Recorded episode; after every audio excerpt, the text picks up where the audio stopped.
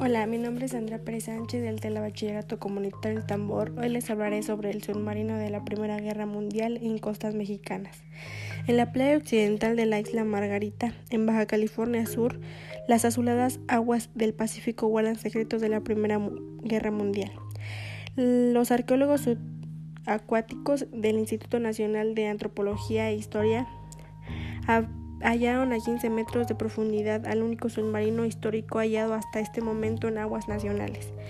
Este se llamaba originalmente Seawolf y le cambiaron el nombre a H1 en 1911. Fue el modelo estrella de la Marina norteamericana.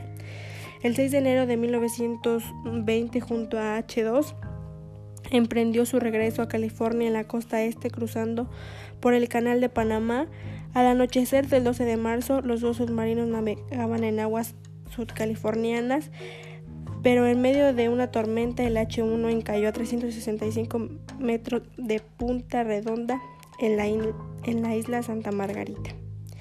Gracias por su atención, síganme en mi podcast y hasta pronto.